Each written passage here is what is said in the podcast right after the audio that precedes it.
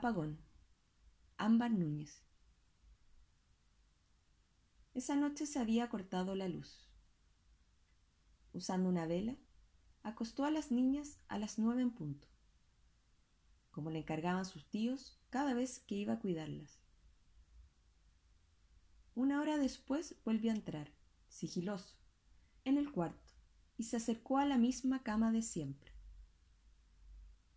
Mientras comenzaba a pasar sus yemas por los pueriles muslos de su prima, a la luz tenue de la luna en la ventana, vio con sorpresa la expresión de espanto de la niña, reacción que él creía largamente superada. Entonces lo entendió. Se había equivocado de gemela.